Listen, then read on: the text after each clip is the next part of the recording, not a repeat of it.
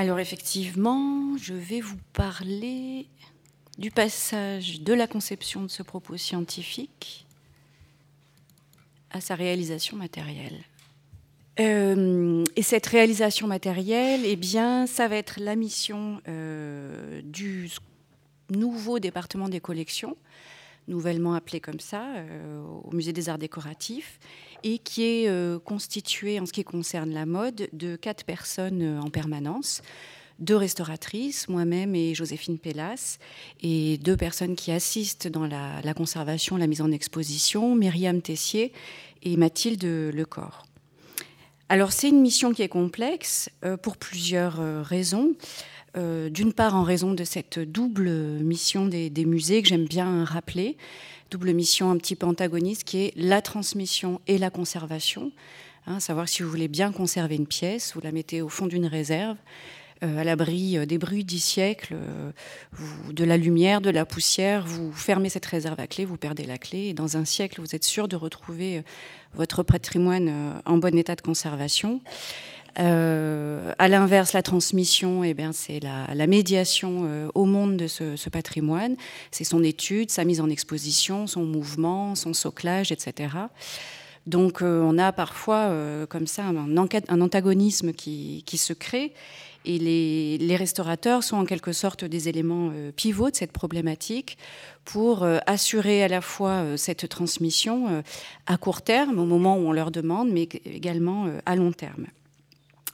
C'est une mission qui est rendue complexe également en raison de la, séparation euh, souvent euh, du corps et de la tête dans les institutions parisiennes, c'est-à-dire de la séparation des réserves et euh, du musée, et de la gestion un petit peu dématérialisée de, ce patrimoine que cela entraîne, qui est une gestion à la fois pratique, mais qui a également des effets pervers. Et puis, évidemment, je rappelle que c'est la gestion d'un patrimoine qui est extrêmement sensible, puisque les collections textiles sont parmi les plus vulnérables, hein, avec les collections d'art graphique. C'est un matériau organique qui est sensible à à peu près euh, tout. Donc c'est une mission qui est euh, compliquée.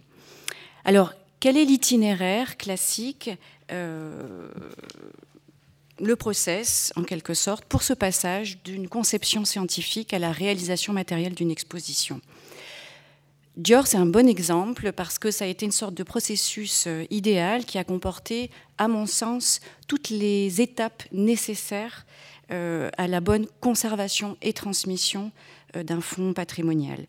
Euh, cela a commencé avec une étude préalable en conservation préventive et conservation-restauration du fonds, c'est-à-dire en analysant pièce par pièce l'état de conservation et les conditions de stockage des robes Dior. Donc ici, le fonds qui a été étudié est un fonds qui a été défini avec l'aide d'Éric, justement, qu'on a appelé un fonds historique, parce que le fonds Dior chez nous représentait plus de 700 pièces, et on l'a réduit à environ plus ou moins 200 pièces, euh, en se concentrant uniquement sur la période de 1947 à 1962, euh, qui correspond au départ euh, d'Yves Saint-Laurent de la maison Dior.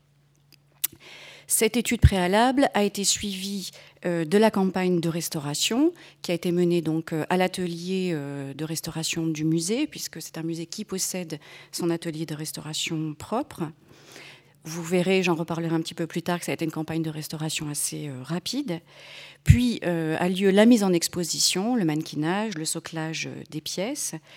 la veille, une fois que l'exposition est ouverte, surtout qu'on a affaire à des scénographies hors vitrine, donc ça entraîne un travail de veille qui est très spécifique, de dépoussiérage, de vérification euh, de dispositifs anti-infestation.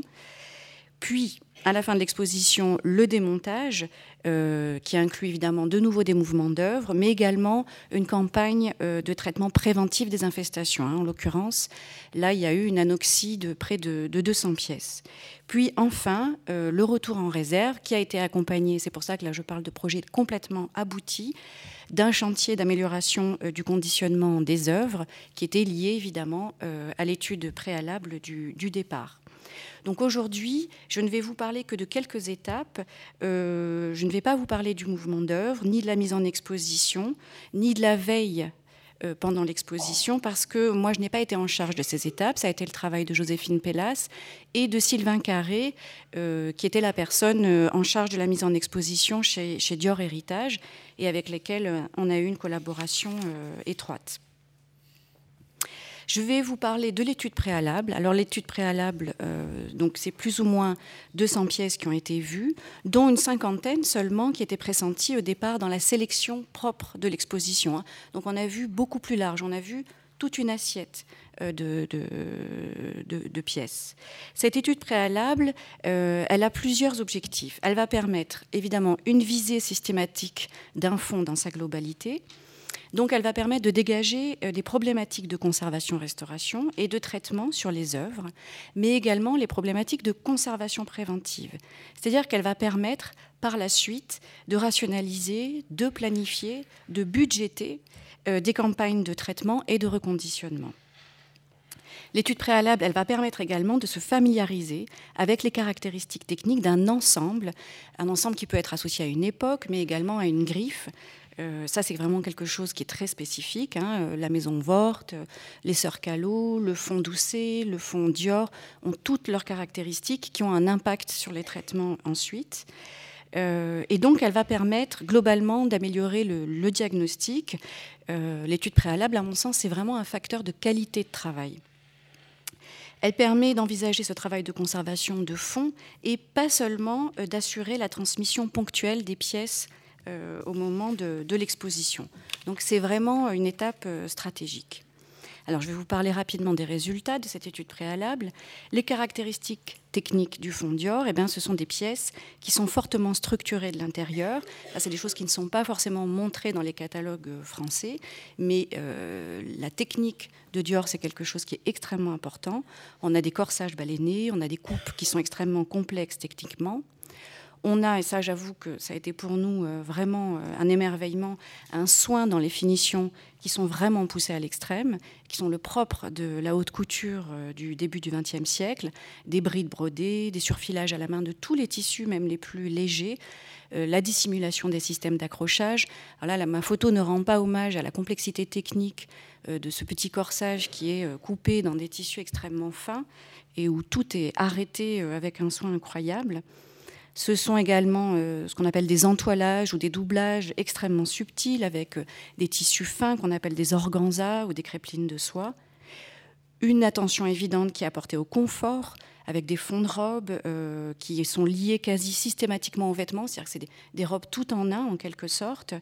Et puis une attention évidemment extrêmement forte qui est portée euh, à la perfection de la silhouette et à son équilibre, avec beaucoup à l'intérieur de ces robes de prothèses ou d'éléments de correction de la silhouette, des paddings pour corriger les asymétries de la poitrine, des épaules, pour rehausser euh, le volume des hanches pour faire ressortir comme ça la, finesse de la taille, une superposition de jupons pour créer des volumes. Enfin, c'est des vraies sculptures de l'intérieur. Et puis donc une attention euh, accordée à la qualité et à la rareté des tissus, qui va évidemment avoir des conséquences sur leur conservation avec des armures, des décors rares, euh, assez complexes, et puis des découpes en biais assez vraiment, enfin assez, remarquable, avec des correspondances de motifs dans les assemblages de tissus, etc. Bon, voilà pour la partie un petit peu des observations techniques. Alors, sur le résultat obtenu sur l'état général du fond. Donc on a vu un peu moins de 200 pièces au final, parce qu'il y a toutes les pièces qu'on ne trouve pas euh, forcément euh, au moment de l'étude. Donc grosso modo sur 164 pièces observées, on a un état général qui est comparativement à d'autres fonds historiques dans les collections du MAD, euh, plutôt bon. Hein. C'est un fonds qui est majoritairement en bon état et qui ne requiert que de courtes interventions. Alors, un exemple de tableau que je peux extraire de ce type d'étude, on voit qu'il y a, euh, donc là c'est une répartition par jour en fonction de la durée des traitements en quelque sorte. Donc 23% des pièces de ce fonds nécessitent euh, néanmoins, malgré le, bon état général, euh, des interventions qui sont de durée moyenne à longue. Euh, alors ça, évidemment, ça va avoir un impact sur la façon dont moi je vais répartir le travail ensuite en interne, et puisque je vais externaliser, parce que je n'absorbe pas tout le travail de restauration des expositions au musée, il y a une partie qui est externalisée, donc ça, ça va m'aider à chiffrer le besoin de, de, de restaurations externalisées. Concernant le diagnostic des dégradations, euh, sur le fond, on a pu observer des dégradations récurrentes typiques typiques Dior, quoi. C'est-à-dire des petites mais très nombreuses dégradations spécifiques à la structure de ces robes. On avait des baleines déformées, cassées, qui perçaient les étuis. On avait des brides euh, brodées qui étaient effectivement également euh, arrachées. ces fameux entoilages en organza ou en crépline qui étaient fragilisés, fendus ou troués.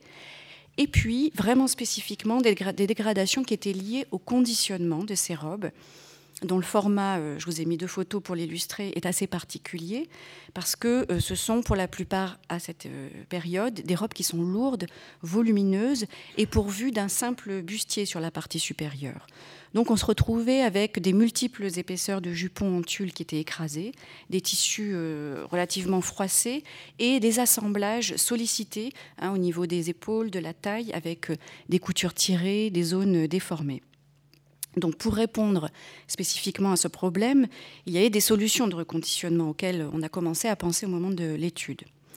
Ce type d'altération est complètement réversible, mais il va alourdir considérablement les temps de traitement. Euh, et vous savez que la restauration textile, c'est quelque chose qui est cher, hein, qui prend du temps, dans la mesure où on passe rarement moins d'une demi-journée sur une pièce, contrairement à d'autres matériaux comme le papier, où parfois une heure de traitement euh, peuvent suffire.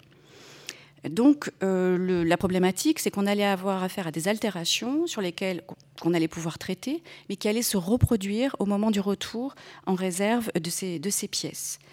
Donc on a une dégradation qui est liée aux conditions de conservation et non spécifiquement à l'œuvre elle-même ou à son parcours matériel.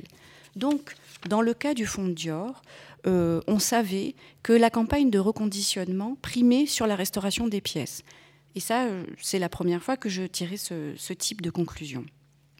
Alors, les réalisations euh, autour, après l'étude préalable. La campagne de restauration elle-même, je vais en dire un mot, c'est une petite campagne de restauration, parce qu'il y a euh, une vingtaine d'œuvres seulement, alors des œuvres symboliques, iconiques, très fortes, du musée qui ont été sélectionnées pour l'exposition. Par ailleurs, l'exposition était constituée de combien? 350 silhouettes, dont l'essentiel euh, provenait de prêts et de Dior euh, Héritage. Donc petite campagne. En général, c'est 70% des pièces qui passent par l'atelier de restauration avant une mise en exposition. Je dis en général parce qu'évidemment c'est très variable en fonction de la datation, etc. Une exposition euh, de costume 19e, on va entraîner en général une campagne de restauration beaucoup plus lourde qu'une exposition liée à de la mode contemporaine. Euh, voilà, donc un petit pêle-mêle des sensations de restauration sur cette campagne, avec des problématiques de transparence, des contrastes justement entre la fragilité des matériaux et ces fameuses silhouettes monumentales, sculpturales de Dior, les ceintures qui présentaient des problèmes spécifiques et les problèmes liés euh, aux broderies. J'en arrive à l'étape finale, c'est-à-dire je fais un énorme bond. il y a eu, suite à la campagne de restauration, commence la mise en exposition. Donc là, on est en général six semaines avant le début de l'exposition. Il faut que toutes les restaurations soient finies. Il faut même que les restaurations soient finies bien en amont parce que souvent, il y a la conception du catalogue et il faut que les, œuvres soient prises en photo. En général, c'est quand même mieux qu'elles soient restaurées avant les prises de, vue. Donc nous, on est vraiment le premier rouage et ensuite on, on rend les œuvres euh, pour qu'elles rentrent de nouveau dans le parcours du, projet scientifique. Prise de vue, mannequinage, donc là six semaines, euh, avec une collaboration entre Dior Héritage, leurs équipes propres et puis les équipes euh, du MAD. L'exposition elle-même, dont je vous ai dit qu'elle a été accompagnée d'un travail de veille assez conséquent, avec des campagnes de dépoussiérage chaque semaine, faire le tour des salles, veiller qu'il n'y avait pas d'incident de dégradation, relever les pièges à insectes, etc. Et puis le démontage, de nouveau, je pense, d'une durée euh, de quatre semaines, je crois, à peu près.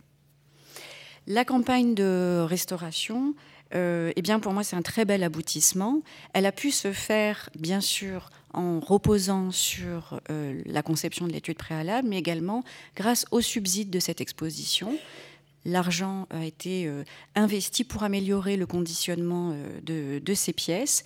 Et là-dessus, le travail de collaboration avec Dior Héritage a été également relativement, relativement très intéressant parce qu'eux avaient pu travailler sur la la conception de supports euh, qu'on appelle des cintres anatomiques. Donc vous voyez euh, une image en haut à gauche, un cintre anatomique nu en quelque sorte, qui permet de suspendre un costume qui a toutes les caractéristiques d'une robe Dior des années 50, en, faisant reposer la robe non pas uniquement euh, sur les épaules, mais également sur la taille, les hanches, de répartir vraiment toutes les tensions et donc d'optimiser le conditionnement de ces pièces en réserve. Donc, on a utilisé ce matériau de conservation mis au point par euh, Dior Héritage pour euh, cette campagne de reconditionnement qui est un petit peu euh, un banc test pour nous, pour améliorer les, pièces, l'état de la conservation à long terme des pièces en, réserve. Mais vous voyez que ce cintre buste, il est livré brut tel quel et ensuite il a besoin d'être mis aux mesures exactes du costume. Donc il y a de nouveau un travail de mannequinage extrêmement rigoureux, de prise de mesure, de relevé. On déhousse le cintre, on le met aux mesures et on le rehousse. Voilà, donc là, vous voyez, euh, il y a deux pièces qui étaient en cours de préparation et vous voyez le cintre buste euh, qui est euh, en cours de, modification. Et voilà les pièces, une fois sur leur cintre. Donc vous voyez en bas à droite l'image de cette robe qui n'a même plus besoin des bretelles pour tenir sur la robe. Elle est vraiment parfaitement soutenue. Et donc les dégradations qu'on a de, a constatées pardon, au moment de l'étude préalable ne, ne seront pas reproduites. Voilà. Donc pour conclure, à mon sens, il y a vraiment deux facteurs qui vont favoriser la bonne gestion euh, et la conservation des collections au moment de leur transmission, hein, de ne pas avoir juste en tête la transmission, mais la, deuxième mission qui est, en arrière-fond toujours, c'est le temps. Hein. Le temps, c'est vraiment un facteur incompressible euh, dans le domaine euh, du patrimoine textile. Or, on en a bon, malheureusement de moins en moins, c'est toujours un petit peu une course, mais il faut vraiment pas, pas négliger euh, cet aspect-là.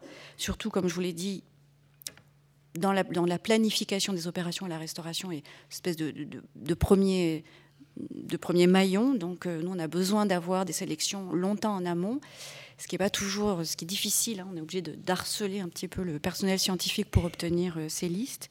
Et puis la présence d'une équipe de restaurateurs en interne qui permet évidemment d'assurer ce travail de veille et pas uniquement une intervention ponctuelle sur une pièce extraite de son contexte de conservation et qui permet de mettre en place des stratégies de conservation euh, durables et, et pertinentes. Voilà.